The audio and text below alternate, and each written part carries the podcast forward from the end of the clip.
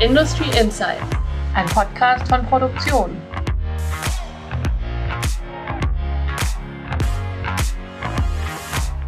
Hallo und herzlich willkommen zu unserem Industrie-Podcast. Schön, dass Sie uns heute zuhören. In Industry Insights sprechen wir in jeder Folge mit Persönlichkeiten aus der Industrie. Wir reden mit ihnen über ihre Karriere, ihr Leben und Technologietrends. Wir, das sind Anja Ringel und ich. Anja ist Wirtschaftsredakteurin bei Produktion. Sie schaut den Unternehmen auf die Finger. Anja interessiert sich aber nicht nur für Bilanzen. Sie recherchiert auch zu Managementthemen und Herausforderungen des Mittelstands. Zum Beispiel Nachfolge und digitale Transformation. Und mit mir im Podcaststudio ist meine Kollegin Julia Dusold. Sie ist Technikredakteurin bei Produktion und Fertigung. Egal ob Zerspannung, Laserbearbeitung oder Quantentechnologie, Julia kennt sich aus. Von Zukunftsthemen wie KI und 3D-Druck ist sie besonders begeistert. Wir haben heute Vanessa Weber zu Gast. Sie ist Geschäftsführerin des Familienunternehmens Werkzeug Weber. Daneben setzt sie sich für die Belange des Mittelstandes und von Familienunternehmen ein. Xing zählt sie zu den Top Minds 2020 und hat ihr den Sonderpreis Mittelstand verliehen. Hallo Frau Weber, schön, dass Sie heute dabei sind. Hallo, ich freue mich auch dabei zu sein. Zusammen mit Frau Weber sprechen wir heute über vier Themen. Zum einen über ihren sehr frühen Einstieg ins Familienunternehmen und über Nachfolge im Mittelstand. Wir wollen aber zum anderen auch besprechen, welche Trends es in der Werkzeugbranche gibt. Ein weiteres spannendes Thema ist ihre Beteiligung an einem Start-up. Wir sind schon gespannt, was die Expertin uns in Industry Insights erzählen wird. Bevor wir aber tief in die Materie einsteigen, Frau Weber, wie geht es Ihnen heute? Heute geht's mir gut, denn ich bin tatsächlich mal wieder ähm, auf einen Kongress unterwegs nachher. Natürlich unter Corona-Schutzbestimmungen, aber dennoch ähm, freue ich mich tatsächlich mal wieder echte Menschen zu sehen und an einem Kongress beizuwohnen. Das klingt doch schön. Wir sollten vielleicht kurz unseren Hörer und Hörerinnen erklären, warum wir diese Frage gestellt haben. Die klingt ja im ersten Moment etwas banal. Aber wir haben in einem ihrer Blogbeiträge gelesen, dass sie ihre Mitarbeitenden beziehungsweise auch Mitarbeiter und Mitarbeiterinnen von anderen Unternehmen aufrufen, das auch zu tun und ihre Chefs zu fragen, wie es ihnen denn geht. Erzählen Sie doch mal die Hintergründe. Ja, also ähm, jetzt in der Corona-Pandemie, also generell ist es ein guter Plan, das zu tun, aber jetzt auch gerade in der Corona-Pandemie-Phase ist es eben so, ähm, dass ja wir Unternehmer noch mal mehr gefordert sind, auch nach den Mitarbeitern zu gucken, nach äh, man, man liest tausend Beiträge, schaut nach der mentalen Gesundheit der Leute, versucht so flexibel wie möglich darauf einzugehen und macht alles möglich und wie kann man Homeschooling organisieren und und und. Mm, aber dabei finde ich, in der Diskussion wurde so ein bisschen vergessen, dass die Chefs ja genau dieselben Herausforderungen haben, plus noch die Verantwortung, ähm, das Ganze, den ganzen Betrieb äh, am Laufen zu halten. Und da hat ja jeder Unternehmer ganz andere Herausforderungen. Bei den einen geht's ganz gut durch die Krise, andere sind sehr hart getroffen. Und ähm, so ging es auch mir äh, recht schlecht die letzte Zeit tatsächlich. Ähm, und ich habe gemerkt, dass es mich doch auch mental sehr, sehr mitnimmt. Und genau darüber habe ich meinen aktuellen Blogbeitrag eben geschrieben. Und der kam aber auch eben sehr gut an, weil ich habe sehr viel Feedback dazu erhalten, dass es vielen Unternehmern tatsächlich ähnlich geht. Und daher so die Anregung, hey, frag doch auch mal den Chef, weil dem muss es auch gut gehen, ne? weil ja. wenn der Lenker des Schiffes nicht mehr äh, an Bord ist oder nicht mehr kann, dann ist ganz schlecht. genau, das Thema mentale Gesundheit geht ja alle was an. Daneben beschäftigen sie sich aber noch mit vielen anderen Themen. Deshalb wollen wir sie natürlich noch ein bisschen besser kennenlernen und haben uns da was überlegt. Julia, erklärst du mal, was wir vorhaben?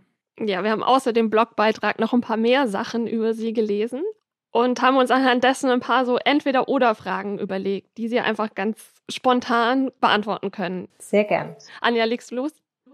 Ja, ich fange an. Äh, Frühaufsteher oder Langschläfer? Frühaufsteher. Kaffee oder Tee? Kaffee. Sie malen ja auch selber, ähm, deswegen Van Gogh oder Picasso? Van Gogh. Und abends eher lesen oder Serie schauen? Je nach Laune. Kommt beides vor. Und so zum Runterkommen, äh, Radtour oder Schweigeseminar? Ähm, auch tatsächlich beides sehr gerne, aber wenn, dann die entspannte Radtour, aber auch gerne das Schweigeseminar. Also ähm, Extremsport gibt's bei mir nicht. Äh, bei der nächsten Frage also kann man auch sportlich sein. Ähm, Meer oder Berge? Auch da tatsächlich beides sehr gerne. Ich habe äh, die Berge lieben gelernt und äh, sehr schätzen gelernt. Vor allem sind sie nicht weit weg, äh, wunderschönes Südtirol, aber auch das Meer muss beides jedes Jahr sein. Verstehen wir voll und ganz. Ja. Hund oder Katze? Hund. Jetzt geht's ein bisschen mehr in die berufliche Ecke. Homeoffice oder Büro? Büro. Clubhouse oder LinkedIn? LinkedIn. Frauenquote, ja oder nein?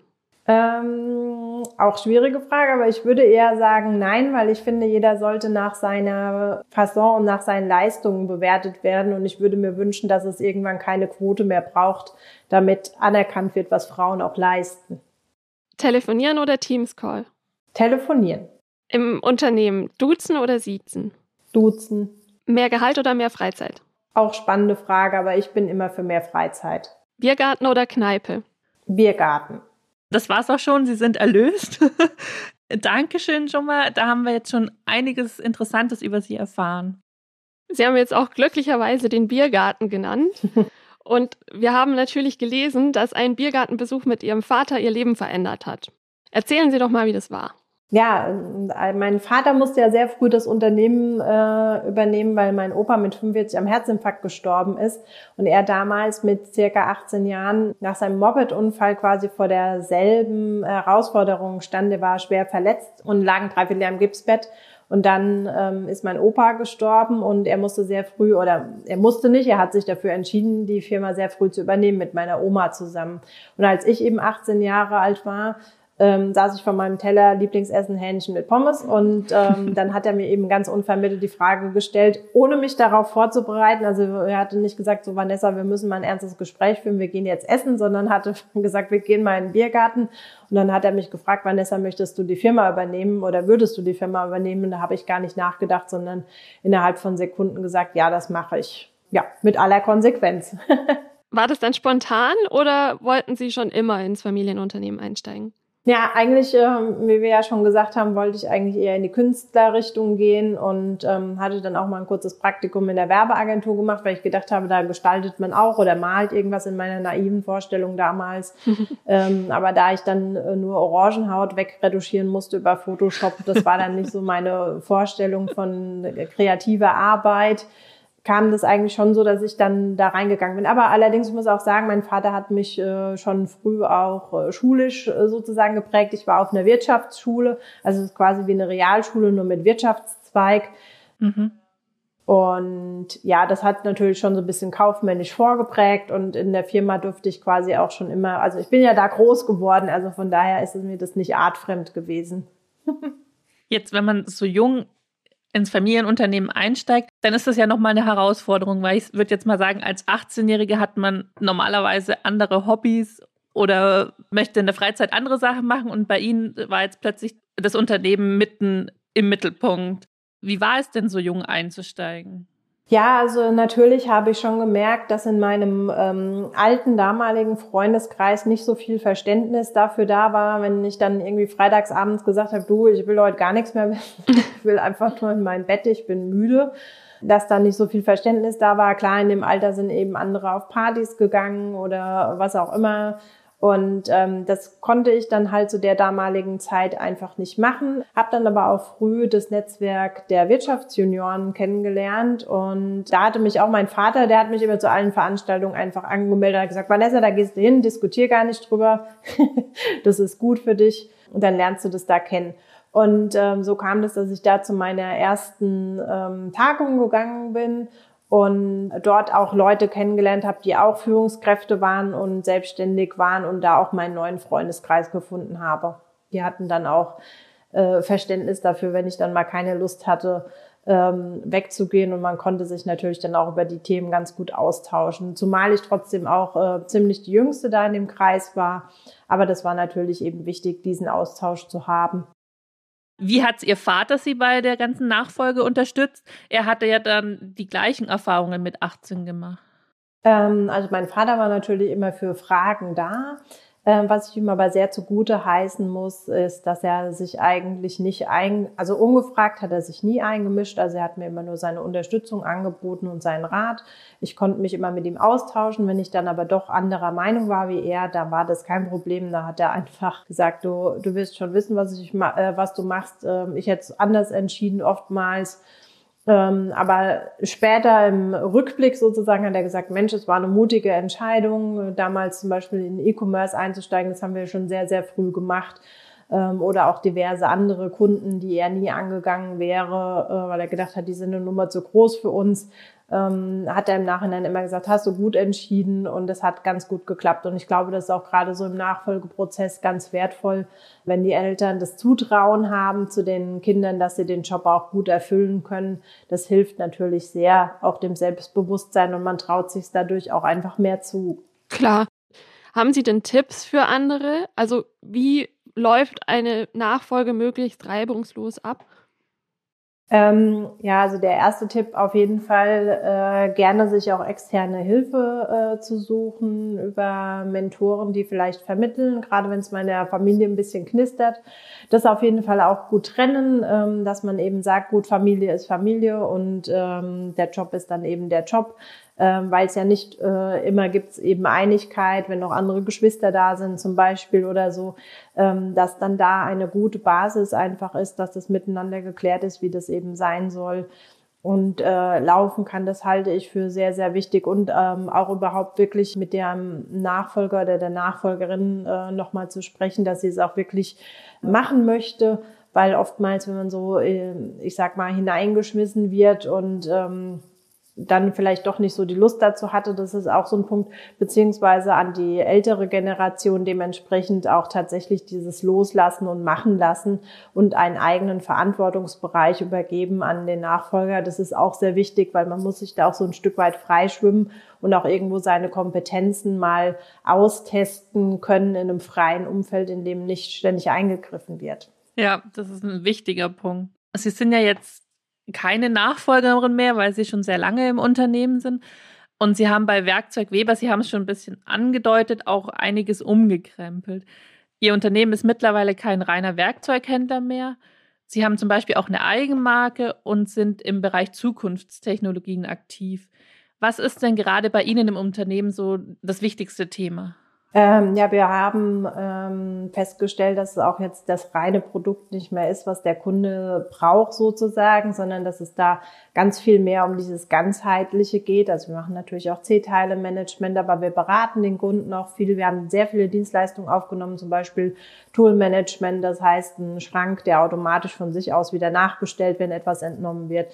Ähm, wir haben über unser Startup, über das wir noch sprechen, haben ja auch eine 3D-Druckplattform schon äh, implementiert, über die die Kunden sich 3D-Teile drucken können. Das heißt, sie müssen keine Ersatzteile im klassischen Sinne mehr bestellen, sondern können sich direkt was äh, drucken, wenn bei der Maschine was kaputt ist oder ein Ersatzteil schon gar nicht mehr lieferbar ist. Wir unterstützen in Lean- und Prozessmanagement-Themen ähm, auch in dem Thema Digitalisierung, wie können Bestellprozesse schneller funktionieren und ähm, wie gestalte ich denn einen Arbeitsplatz, dass er schön aussieht, dass die Mitarbeiter sich wohlfühlen, dass er aber auch funktional ist. Äh, wir machen Prüfungen aller Art, äh, die die Kunden brauchen können. Also wir gucken wirklich, dass wir rund ums Produkt ähm, noch einen ganzen Blumenstrauß an Dienstleistungen ähm, anbieten, weil wir auch glauben, dass das in Zukunft einfach mehr gefragt ist, wie den bloßen Hammer oder den Schraubenzieher zu liefern. Das heißt, das Thema Digitalisierung wird immer wichtiger auch. Absolut. Na, also absolut. Wie gesagt, in äh, in den ganzen Shop- und E-Commerce-Themen. Damit haben wir uns ja schon äh, vor über zehn Jahren richtig auseinandergesetzt. Also da sind wir auch immer schon ganz vorne mit dabei gewesen. Und das ist ja heute gar nicht mehr wegzudenken. Jetzt auch im, im Rahmen der Pandemie sind ja Web-Meetings und Teams und sowas äh, sowieso nicht wegzudenken. Aber wir haben zum Beispiel auch schon seit über zehn Jahren elektronisches Archiv. Und da waren viele noch überhaupt nicht mit den Gedanken so weit schon Rechnung per E-Mail ist ja heute nichts mehr Neues, aber vor zehn Jahren war das doch noch ein bisschen ungewöhnlicher und es hatte jetzt auch eine ganze Weile gebraucht, bis sich auch die Kunden mal darauf eingestellt haben. Also ich sag mal, vor Corona gab es da noch leider viele Diskussionen, ähm, warum das denn äh, per E-Mail sein muss. Jetzt äh, mit Corona und Homeoffice haben auch viele erkannt, dass es doch Vorteile hat, äh, digitale Wege zu gehen. Ja, das wollte ich jetzt gerade nachfragen, weil ich auch schon öfters, sagen wir, gerade so auch in diesem Werkzeugbereich, also ich mache sonst ja viel über auch Zerspannungswerkzeuge und so, oft gehört habe, dass gerade Händler oder auch Dienstleister, was so zum Beispiel Nachschleifen oder sowas angeht, sagen, wir können es zwar anbieten, aber die Kunden wollen es momentan noch gar nicht. Also im Grunde alles, was so in Richtung Digitalisierung geht. Würden Sie sagen, das hat sich jetzt durch Corona stark gewandelt ähm, es hat sich schon sehr gewandelt, weil es zum Teil ja gar nicht anders ging. Also jetzt äh, eine, eine, Papierrechnung in der Firma hat jetzt nicht so viel genutzt, wenn die Buchhaltung im Homeoffice sitzt zum Beispiel. Ja. Äh, tatsächlich. Ähm, aber man muss halt eben auch gucken. Also ich glaube, im, im, im Bürobereich sind wir jetzt wesentlich trittsicherer, auch was das Thema Außendienst oder Beratung oder Schulung, also Beratungsbereich, der ist auch mittlerweile anerkannt, dass es eben über so eine Teamsitzung oder ein Zoom-Meeting eben stattfinden kann. Ähm, allerdings an der Maschine ist ja klar, wir haben ja auch, äh, wir mussten ja Gott sei Dank nie zu haben und wir haben auch nach wie vor noch den Kundenkontakt und fahren auch nach wie vor raus, weil wenn an der Maschine mal äh, was nachzuschauen ist oder äh, gegebenenfalls Fräse rauszusuchen sind, dann ist es schon noch mal ganz gut, wenn man das vor Ort klären kann. Mittlerweile können wir auch, ich sag mal, das Werkzeug tatsächlich komplett digital in CamCut zur Verfügung stellen, wenn es denn gewünscht ist. Ähm, also ich glaube, das ist tatsächlich so, auf der Dienstleistungsseite ist man da immer schon ein Stück weiter, wie eigentlich, dass der Kunde das möchte. Aber ich glaube, das sollte auch schon immer der Anspruch sein, denn wenn ähm, die Kunden, die ganz vorne mit dabei eben sind für verschiedenste Sachen oder auch Plattformökonomie oder was auch immer, dann ist es ja wichtig, dass man da sagen kann, hey, kein Problem, können wir dir anbieten und ähm, hat schon Erfahrungen damit gesammelt, wie wenn man dann sagt, hier, um, um was geht's, wir arbeiten noch mit Karteikarten. ja. Karteikarten sind vielleicht auch so ein Stichwort, wie es jetzt anders gehandhabt wird, und zwar beim Thema Daten. Da hat man ja früher so seine Karteikarten mit den ganzen äh, Daten gehabt. Und jetzt ist ja das große Stichwort Smart Data, was vor allem momentan in der Autoindustrie ähm, sehr diskutiert wird. Wie weit sind Sie da schon? Ja, also die Vernetzung mit dem Kunden, wie gesagt, die schreitet tatsächlich ja äh, viel mehr voran und es wird ja auch immer mehr geguckt, äh, Smart Factory, äh, Industrie 4.0 und das sind natürlich Themen, die wir uns da auch anschauen. Aber da muss man halt wirklich wieder sagen, wir reden hier von den Großen, die sich das auch äh, äh durchaus ja leisten können und ähm, eben auch vielleicht eine Forschungs- oder Digitalabteilung haben. Ich stehe auch so ein bisschen für den Mittelstand und für die ja. kleinen mittelständischen Unternehmen. Äh, die haben natürlich eher schwieriger die Möglichkeiten, äh, solche Rieseninvestitionen zu machen, aber dennoch sie zu begleiten, finde ich eben ganz, ganz wichtig. Ne? Also wir haben auch schon vor vier, fünf Jahren äh, uns Systeme im Fraunhofer Institut angeguckt, weil es eben hieß, so Regalierungen fallen weg, das wird nur noch auf Kisten gestapelt und da fahren die Bots umher. Und ähm, da muss man sich ja auch mit auseinandersetzen, weil wir ja auch Regale liefern, ne? aber bis heute werden noch Regale verkauft. Also manchmal ist auch dieses äh, Schreckgespenst der Digitalisierung, ähm, schwebt da so drüber, aber bis das so wirklich beim letzten angekommen ist, dauert doch eine ganze Weile. Ihr Startup ist ja auch so, geht ja auch in die Richtung von solchen Zukunftstechnologien. Sie haben das quasi neben der Geschäftsführung von Werkzeug Weber gegründet mit anderen aus der Branche. Wie kam es denn dazu? Ja, das ist eigentlich äh, tatsächlich aus der Problemdiskussion tatsächlich entstanden. Wir über unsere Juniorengruppe, über unseren Einkaufsverband haben eine Reise in Silicon Valley unternommen und äh, da waren die Kollegen eben gewesen und haben sich angeguckt, wie eigentlich amerikanische Unternehmen, natürlich neben, neben Google und Facebook auch Airbnb und Salesforce, ähm, wie arbeiten die, wie gehen die eigentlich damit um, wie führen die Innovationen ein und ähm, haben sich dann die Frage gestellt, Mensch, äh, wenn die alle so agil unterwegs sind und ähm, äh, mal was testen, Try and Error und so, das machen wir ja bei uns nie. Bei uns in Deutschland wird alles äh, bis zur Perfektion erstmal, bevor es an den Markt geht, ausgetüftelt. Ja. Und dann stellt man vielleicht fest, hups, das ist ja am Markt vorbei. Hätten wir vorher mal ähm, Tests angefangen und hätten mal geguckt, wie es bei der Zielgruppe eigentlich ankommt, hätten wir uns viel Arbeit erspart. Und dieses Learning haben wir dann mitgenommen, haben gesagt, so im, im Handel gibt es verschiedene Probleme oder Themen, die es zu lösen gibt. Äh, wir könnten zum Beispiel äh, KI gestützt, wir hatten es ja gerade äh, über Daten, ähm, wäre das nicht cool, wenn wir ein Tool hätten, das uns vorschlägt, welche Produkte die Kunden noch brauchen können, ohne dass das ein Mensch überlegen muss. Äh, der jahrelanges Know-how erstmal aufbauen muss, sondern dass auch junge Menschen direkt gut in den Verkauf einsteigen können, äh, zum Beispiel durch KI-gestützte Verkaufshelfer. Die gucken quasi, das war so unser, auch eins der ersten Produkte, die wir jetzt entwickelt haben, das heißt Selflix, ähm, wo aufgrund der historisch basierten Daten eben geschaut wird, ohne dass man was vorgeben muss, keine Gruppierungen, gar nichts, sondern einfach nur aufgrund des Kaufverhaltens kategorisiert die KI ähm, die Kunden neutral, also das weiß nicht, wer das jetzt ist, aber der weiß äh, an, an, aufgrund des Kaufverhaltens zum Beispiel, das ist ein Schreiner oder ein Schlosser und schlägt dann die Produkte vor, die der eigentlich kaufen müsste, weil andere, die diese Sachen gekauft haben, eben diese Sachen kaufen, um, um ein Beispiel rauszugreifen.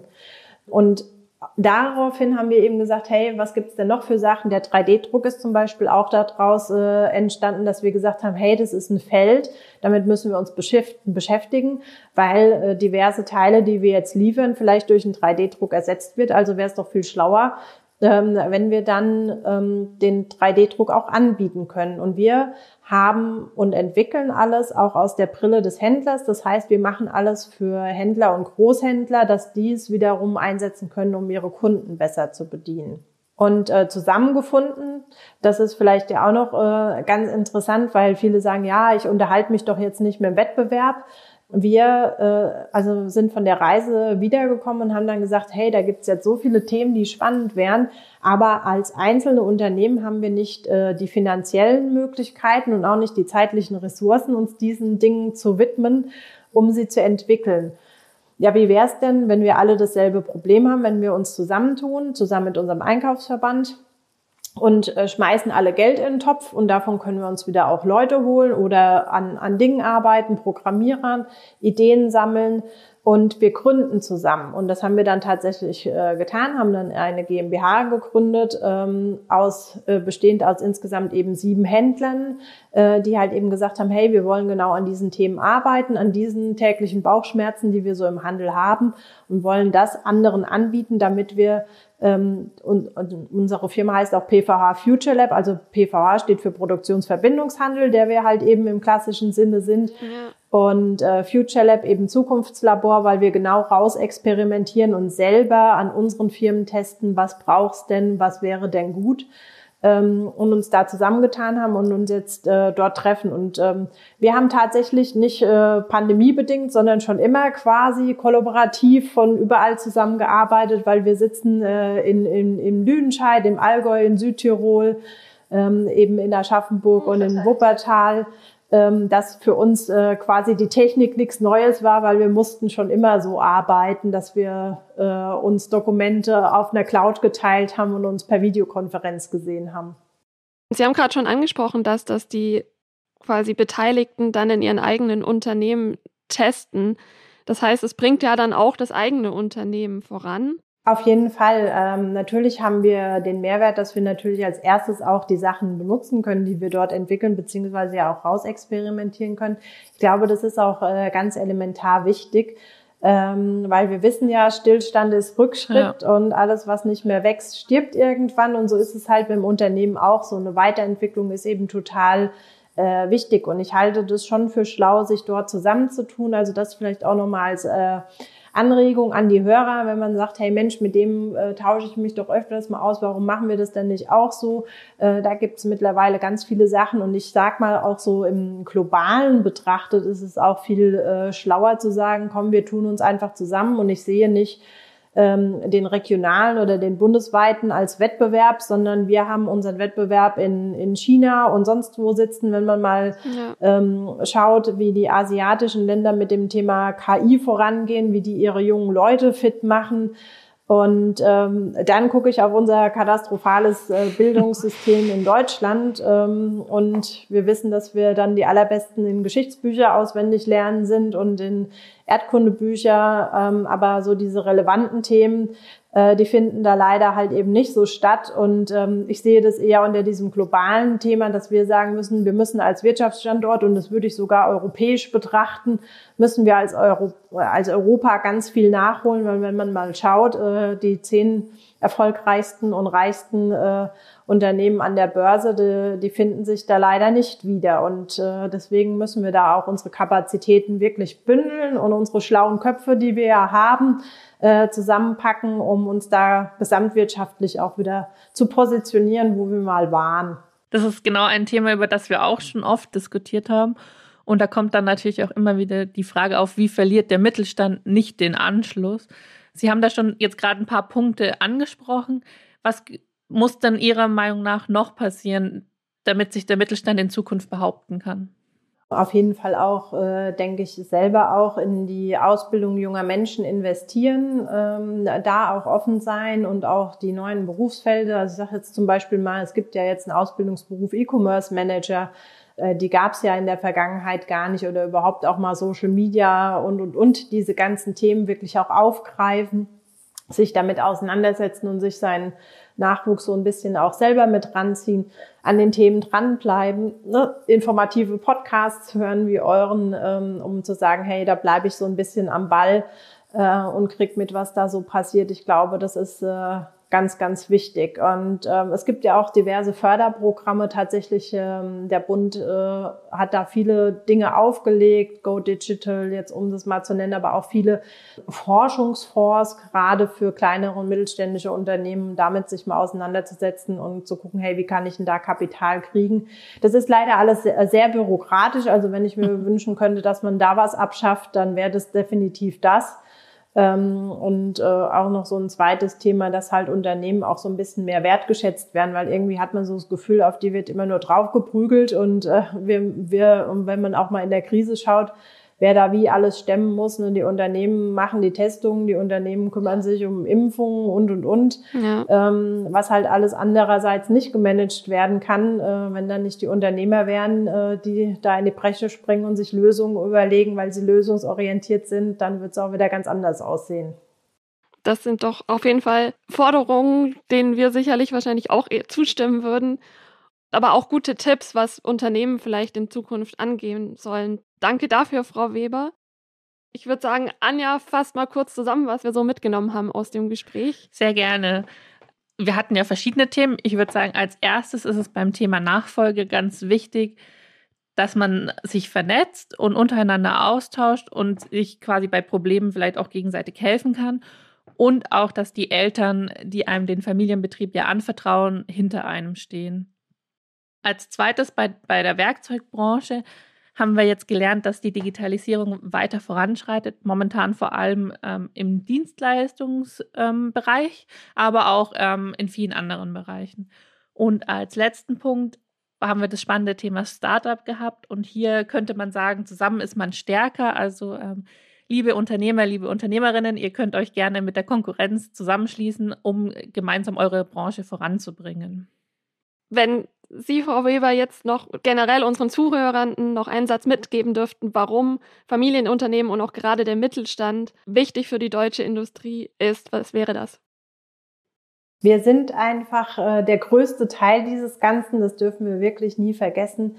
Ähm, und ich wünsche da allen ein gutes Händchen und äh, Mut, die Dinge anzupacken. Ich bin mir sicher, ähm, dass wir das auch schaffen. Wir sind nämlich sehr, sehr leistungsfähig. Wir haben tolle Leute an Bord. Wir haben eigentlich alles, was wir brauchen und wir haben gute Voraussetzungen. Wir müssen jetzt nur schauen, dass wir die PS auf die Straße kriegen. Und dabei wünsche ich allen Zuhörern ein gutes Händchen und gutes Gelingen. Das ist doch ein schönes Schlusswort. Auf Danke, Frau Weber. Gerne. Schön, dass Sie unser Gast waren bei Industry Insights. Gerne. Dankeschön auch. Anja, magst du unseren Zuhörenden erzählen, wo sie noch weitere Infos zum Podcast finden? Natürlich. Alles Wichtige zu Vanessa Weber und den Themen des Podcasts gibt es auf unserer Webseite produktion.de/slash podcast. Dort finden Sie auch alle weiteren Folgen von Industry Insights. Wenn Sie Anregungen haben, können Sie uns auch gerne schreiben. Unsere E-Mail ist podcast.mi-connect.de. Wir freuen uns auf Ihre Nachrichten. Vielen Dank, dass Sie uns heute zugehört haben. Die nächste Folge Industry Insights gibt es kommende Woche. Bis dahin, Ihre Julia Dusold und Anja Ringel.